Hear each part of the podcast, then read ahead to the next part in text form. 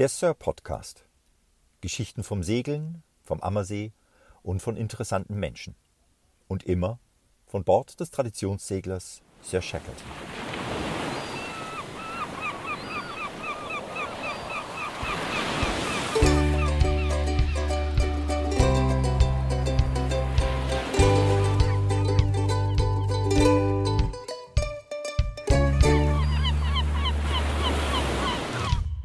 Ja, heute an Bord der Alex. Alex, schön, dass du da bist. Hi.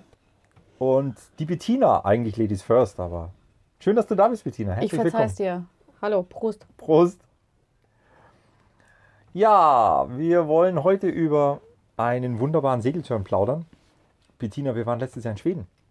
Es war großartig. Es war super. Es war sowas von großartig. Wo in Schweden? Wir waren äh, in den Westscheren, äh, also vor Stockholm, Scherengarten vor Stockholm. Waren eine Woche unterwegs mit einer Bavaria 46 Cruiser mit einer wunderbaren, super tollen Badeplattform hinten dran. Also Badeurlaub. Ja, Pustekuchen. Also ich für meinen Teil war ja nie im Wasser, aber es gab Crewmitglieder, die sind jeden Tag ins Wasser und es gab gellende Schreie. Äh, ha, hi, kalt, halt!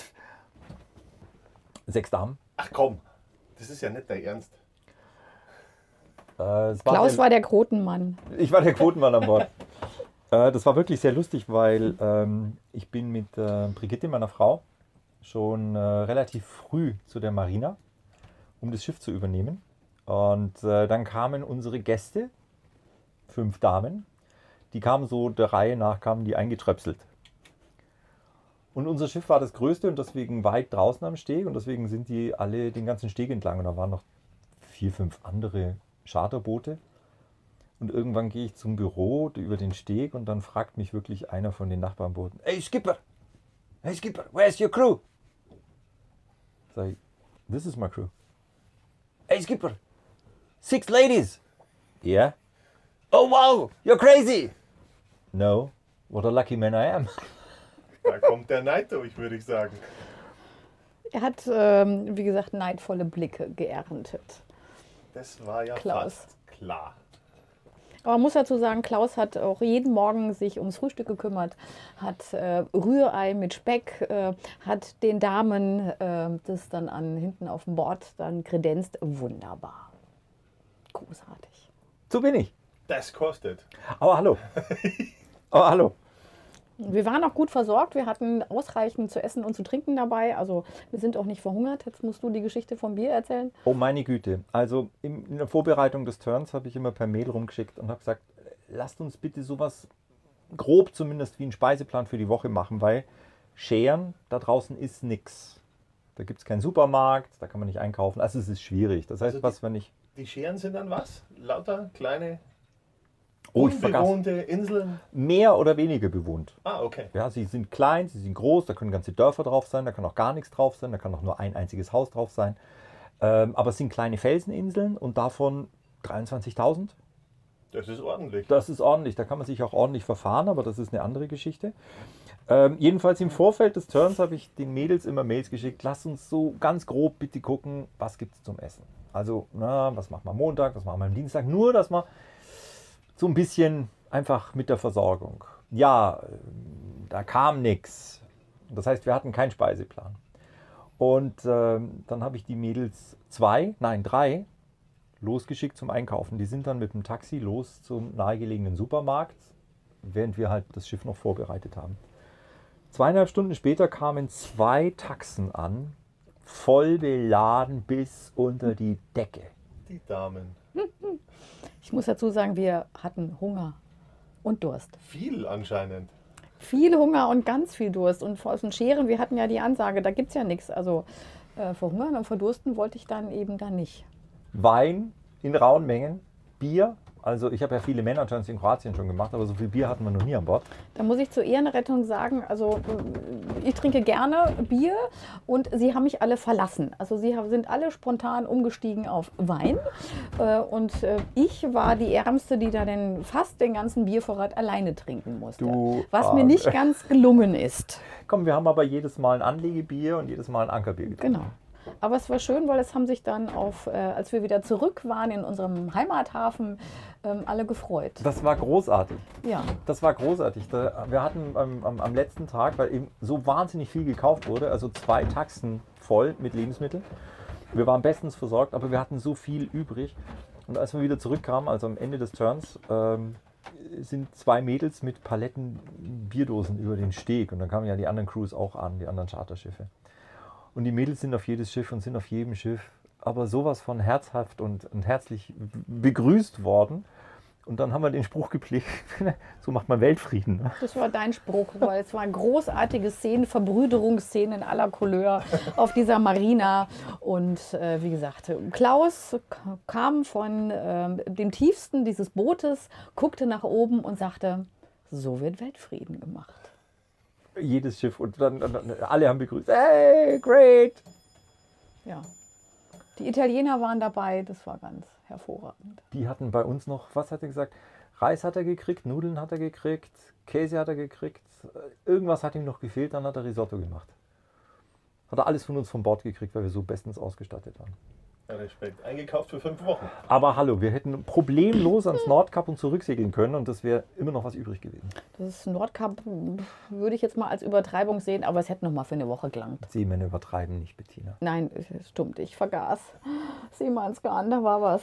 Müssen wir noch mal drüber reden. Das wäre übrigens mal eine neue Podcast-Folge. Apropos Seemannsgarn. Podcast, Seemannsgarn. Ich würde gerne über die Schubkarre reden. Die Schubkarre, Die Schubkarre. wo du mich äh, mit der Schubkarre von Bord geschoben hast. Also es ist schon, schon sehr heftig und sehr derb, wenn der Skipper seine Crewmitglieder mit der Schubkarre über die Kaimauer fährt. Aber da machen wir eine extra Folge.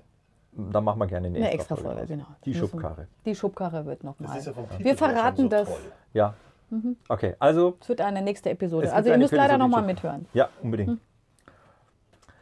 Ja, aber damit wir mal wissen, wo wir waren, oder? Das wäre ganz interessant, weil äh, Der ihr wart ja nicht nur im Hafen und habt Dosenbier verteilt und so. Oder Nein, wir, sind, wir sind tatsächlich ausgelaufen. Also ich muss dazu gestehen ähm, äh, oder dazu erzählen, man hat, man hat mir im Vorfeld hat man mir sehr wilde Geschichten von der Navigation in den schwedischen Scheren erzählt. Viele Inseln, alle schauen gleich aus. Und äh, es gibt dort übrigens auch etwas sehr Lustiges, das nennen die Schweden Kummel. Kümmel. Kummel, Kummel. Ach, Kummel. Kummel. Was, was ist Kummel? Eine Kummel ist ein Seezeichen, aber kein offizielles. Was?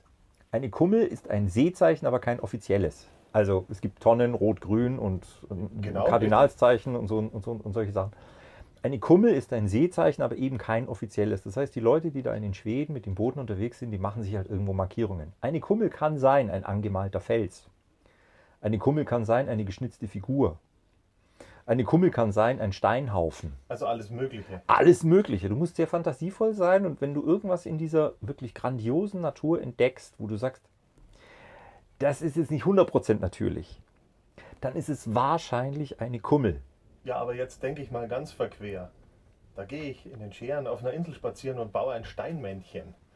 Und am nächsten Tag sinkt ein Frachter. Das könnte zusammenhängen, Alex. Oh verdammt. Aber wo waren Alex, wir dann unterwegs? bist du schuld, ne? Ja, dann wie immer bin ich dann schuld. War Gut. klar. Also da hat man mich sehr vorgewarnt, deswegen habe ich also jeden Morgen eine sehr ausgiebige äh, Passage Planning gemacht und ähm, habe da die ganze Routen, die Entfernungen, die Kurse und die entsprechenden Ich, ich grätsch da jetzt mal rein. Ja, klar.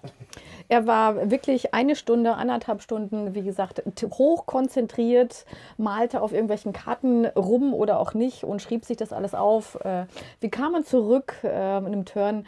Der ähm, Mann von der Werft, wie auch immer er heißen mag, ich habe den Namen vergessen, sagte dann, sowas hat er noch nie gesehen. Aber ich wusste nur ein einziges Mal für fünf Minuten nicht ganz genau, wo ich bin. Nur ein einziges Mal. Also ich habe mich total, ich, wir haben uns nicht verfahren, weil da hatte ich echt einen Horror davor, weil also in den Schweden, äh, in den Scheren, in den schwedischen Scheren, äh, ich würde wirklich sagen, eine Seemeile, äh, wo du nicht wirklich aufpasst und dann ist vorbei, dann bist du verloren, weil alles sieht gleich aus und du weißt nicht mehr, wo du bist. Ja, wunderbar. Es ist geil. Ja, wo waren wir denn eigentlich? Äh, wir sind losgefahren in einem Ort, der hieß, oh Bettina, hilf mir, Salzjö-Dufnes. Mach's doch einfach Stockholm.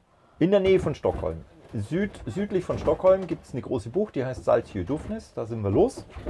Wir sind dann durch einen Kanal in das Hauptfahrwasser von äh, Stockholm äh, raus auf die Ostsee und sind dort in einen wunderschönen Ort, der hieß. Ja, genau. So hieß er. Mhm. Oh Gott, jetzt wissen wir nicht mehr, wie der schöne Ort hieß. Wie Nein. peinlich. Nein, ich weiß es nicht mehr. Ich müsste jetzt eine Karte haben. Oh Gott. Es war ein schöner Hafen. Es war eine schöne Bucht. Das war unser erster, erster Ankerplatz. Es kam noch ein anderer Mann vorbei, ein anderer Skipper, der auch neidisch war. Es ist ein Touristenort. Ja, geht's noch? Ah, wir wissen es gerade nicht. Egal. Ähm, oh, es fällt uns gleich ein. Ähm, dort sind wir durch. Äh, wunderschön. Ähm, weiter raus in die Scheren und haben uns einen, tatsächlich äh, eine kleine Insel gesucht, wo ich ankern wollte. Ähm, an dem ersten Ankerplatz, wo ich hin wollte, lag schon einer. Da hat man keinen Platz mehr. Die Alternative war schön, der Anker hat super gehalten. Allerdings, gerade war der Motor aus. Wir wollten schon das Anlegerbier trinken. Kam ein Taxiboot Full Speed um die Ecke und ähm, fuhr irgendwie 10 Meter an uns vorbei und hat eine riesen Schwelle verursacht und gesagt, wenn das die ganze Nacht so geht, das können wir knicken.